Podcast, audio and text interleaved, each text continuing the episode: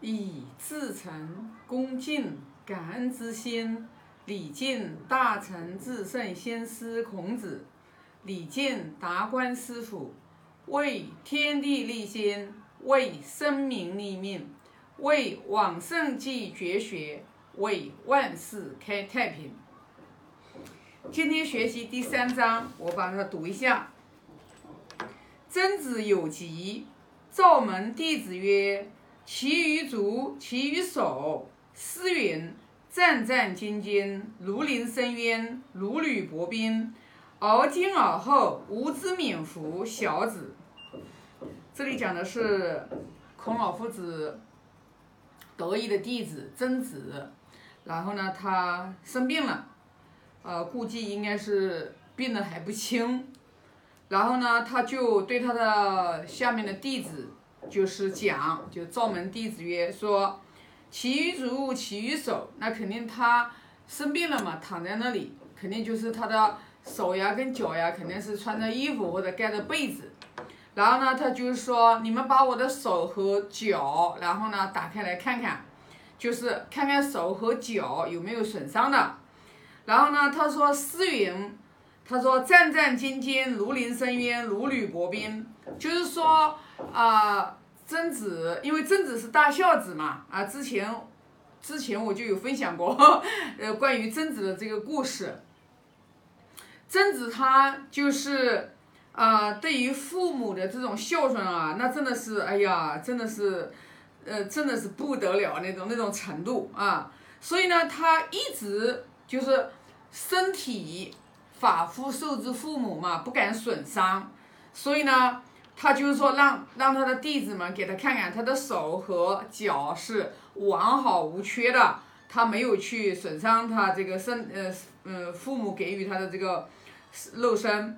他说：“而今而后，吾之免福小子。”他说：“从今以后啊，他说我就知道我是再也不可能去啊伤害我这个宝贵的肉身了。”他说啊，就是给他徒弟们讲这个意思，知道吧？那这里的话，你看，它其实隐藏着好几层含义呢啊。那我觉得这里一层含义就是说，曾子，然后要告诉他的这些弟子们啊，然后呢，就是我们这个肉身是非常非常难得的啊，父母啊给予我们这个法肤呃受之啊，我们呢就应该要去像站在什么呢？战战兢兢，就像。站在那个 站在那个深渊的那个边口，然后你你是不是很小心谨慎呀？万丈深渊，你想想看，你站在那个万丈深渊那边，你是不是要很小心？然后呢，你就相当于踏在那个冰上面，你一不小心，那个冰是薄的，你就可能掉到那个冰窟窿里面去。就讲的是我们要有这样的一种心态嘛，然后来守护我们这个肉身。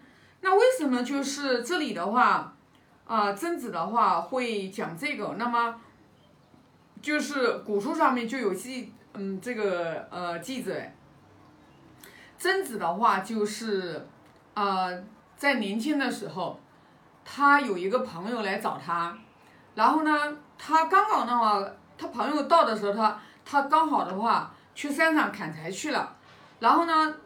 他妈妈呢，就是不想要曾子等好久，然后呢，就是呃情急之下想把他招回来之后，然后就把自己的这个手，然后放在嘴巴里面，就是牙齿把这个手咬破了。说这个曾子在山上砍柴的时候，然后那个心啊，心就一揪一抽，然后的话他就就有感应嘛，是母子连心嘛，然后他就匆匆忙忙回来了。回来之后的话，然后就啊一看啊，自己的母亲是。安好的是母亲用这种方式让，然后呢想让，呃自己早点回来，不不让自己的朋友久等。哎，那我们就从古书上面我们看到这个故事，我们就去想，就是母子是连心的，这个故事它是真实存在的，它不是说编出来的。所以呢，我们就明白，就是说我们每一个人。是妈妈身上掉下来的一块肉啊，因为我们在妈妈的肚子里面嘛，一丢丢一丢丢，然后妈妈生了我们，然后把我们生下来，就是说我们一定要这个恩情是佛陀就讲了，给弟子讲，说父母的恩重难报啊，包括那个《恩重难报经》里面啊就有讲，对吧？佛陀带着弟子，然后呢就看到呃一堆白骨，那一堆白骨呢就是说，然后佛陀就让弟子们把这个白骨分开来，就是白白的很重的那个呢，就是把它分一堆，那个颜色有点发发灰色的那个呢又分一堆，然后呢佛陀就跟弟子讲，白色的重重的那是男人的骨头啊，然后灰色的呢发灰白的那个呢是女人的骨头。然后就讲为什么女人的骨头的话会比男人的骨头会青花灰色，因为生了孩子，孩子生了孩子越多的女人，就是孩子接受母亲身上的营养和精华越多，那母亲的这个骨骼它就会越脆弱，就是营养就就那个就分出去了嘛。所以呢，我们就想，我们通过这一。我们通过学这一章，我们就明白，父母恩重难报，父母给予我们这个肉身，我们就已经无以回报，我们就没有就没有什么你能来报答这一生父母给予你肉身的这个恩情。所以为什么《论语·学而篇》的第二章有子就讲，对吧？我们就是其为人也孝悌，就是我们就是为人一定要啊。孝悌为人之根本，就是这个原因，就是讲的这个道理。所以说，曾子的话就让给他的弟子们去讲啊，自己这个肉身得来是多么多么的这个不容易啊，要去哀惜。就是虽然曾子他要很快就往生了，但是他他的弟子们都很年轻呀。那年轻人的话，暴殄天物呀。熬夜呀，昼夜颠倒呀，不爱惜这个是色身呀，哎，多呀，现在也多呀，现在的人也多呀。你看我几年前啊，我几年前我就一直跟我们所有团队的人讲，对吧？所有人讲，我都跟所有人讲，我离不开的，就是要让大家所有的人早睡早起。但是又有多少人听呢？那更搞笑的就是我们以前团队的人，他不但不听我的，还认为我是。我让他们早睡早起，很忠言逆耳，知道吧？还觉得是因为我年纪大了，他们年轻人有这个青春不去挥霍，跟我这个老太 老太太去老 年纪大的人去听我们的话呢，就就就置之不理嘛，就这个意思嘛。其实我们人活的就是活的精气神，人活的就是活的精气神啊。身体发肤受之父母，我们要爱惜我们这个色身。第二个含义就是说。我们每一个人投生为人啊，像我们达观师傅说的两件事，第一件事情学习，第二件事情是付出的。为什么要学习？因为我们要脱摆脱无知，摆脱无明，要让我们把智慧打开。儒家文化讲的，我们要明明德，亲民，止于至善，达到儒家文化的圣人的境最高境界。啊，佛家的文化就是明心见性。怎么怎么明心见性，怎么明明德，你就必须通过不断的去学习学习经典，然后呢，学了这个知识，然后我们再练习，就学而时习之嘛。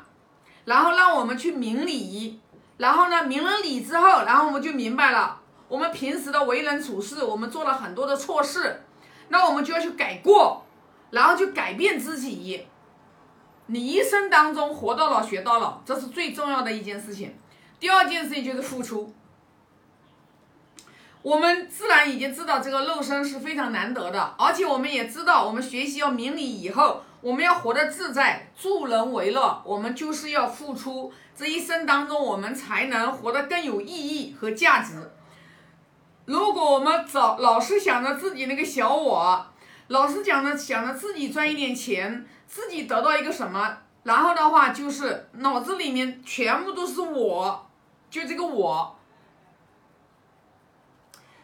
没有办法活得快乐，也没有办法幸福，因为你把自己框住了，因为那个我就是我们，我记得二零一八年达观师傅给我们讲课就讲过，那个我其实就是你这一个人嘛，你这一个人嘛，人外面加上一个框框，就是囚，囚犯的囚，把你囚住了，把你囚住了。其实我们真正，真正我们修，我们想要进步修道的人，我们其实是明白的。我们都有一个本我，一个真我。这个真我，我们现在为什么不能展示出来？对吧？就像我们 看很多的这个经典，包括很多的大山知识，都跟我们讲，我们本质具足，我们本身就是圣人，我们本身就是佛。但是为什么你现在还是众生？其实就是因为你把你自己囚住了，你在那个里面出不来。那我们怎么办呢？我们其实就要通过我们这个肉身。我们这个肉身就是我们这一世修行的一个工具，一个壳。我们要通过这个工具来修我们看不见的、无形的。就像我现在说话的，我还有一口气。我哪天我鼻子没气了，我这个真我就走了。那我这个真我走了，到底去哪里了呢？哎，这个才是我们作为人，我们一生当中我们要去研究的，我们要去行持的。我这一口气上不来的时候，我去哪？这个就是看不见的这个东西，我们就在修的是这个东西啊！我们要修的就是我们这个看不见的，这个叫法身，金刚法身，这个身，对吧？每个人都藏在我们的内在，但是你把它唤醒呀，你要唤醒它才行呀，对吧？所以呢，这一章其实就是要告诉我们，要用这个肉身，然后呢去修持我们自己的德行，所有的德行都在人道里面慢慢的修，人成佛成。那人道里面最共最重要最重要的两个德行的根本，就是大厦的奠基了，它就是孝悌，啊，所以它离开了孝悌这两个大厦的根本，说你想要说把你的德行。然后要修持的有多么的人格的高尚圆满，不可能，不可能，知道吧？所以呢，呃，为什么我一直讲说我们要从孝悌心扎根，就这个原因啊。好，那这一章就分享这么多啊。我现在发个大愿啊，愿老者安之，朋友信之，少者怀之。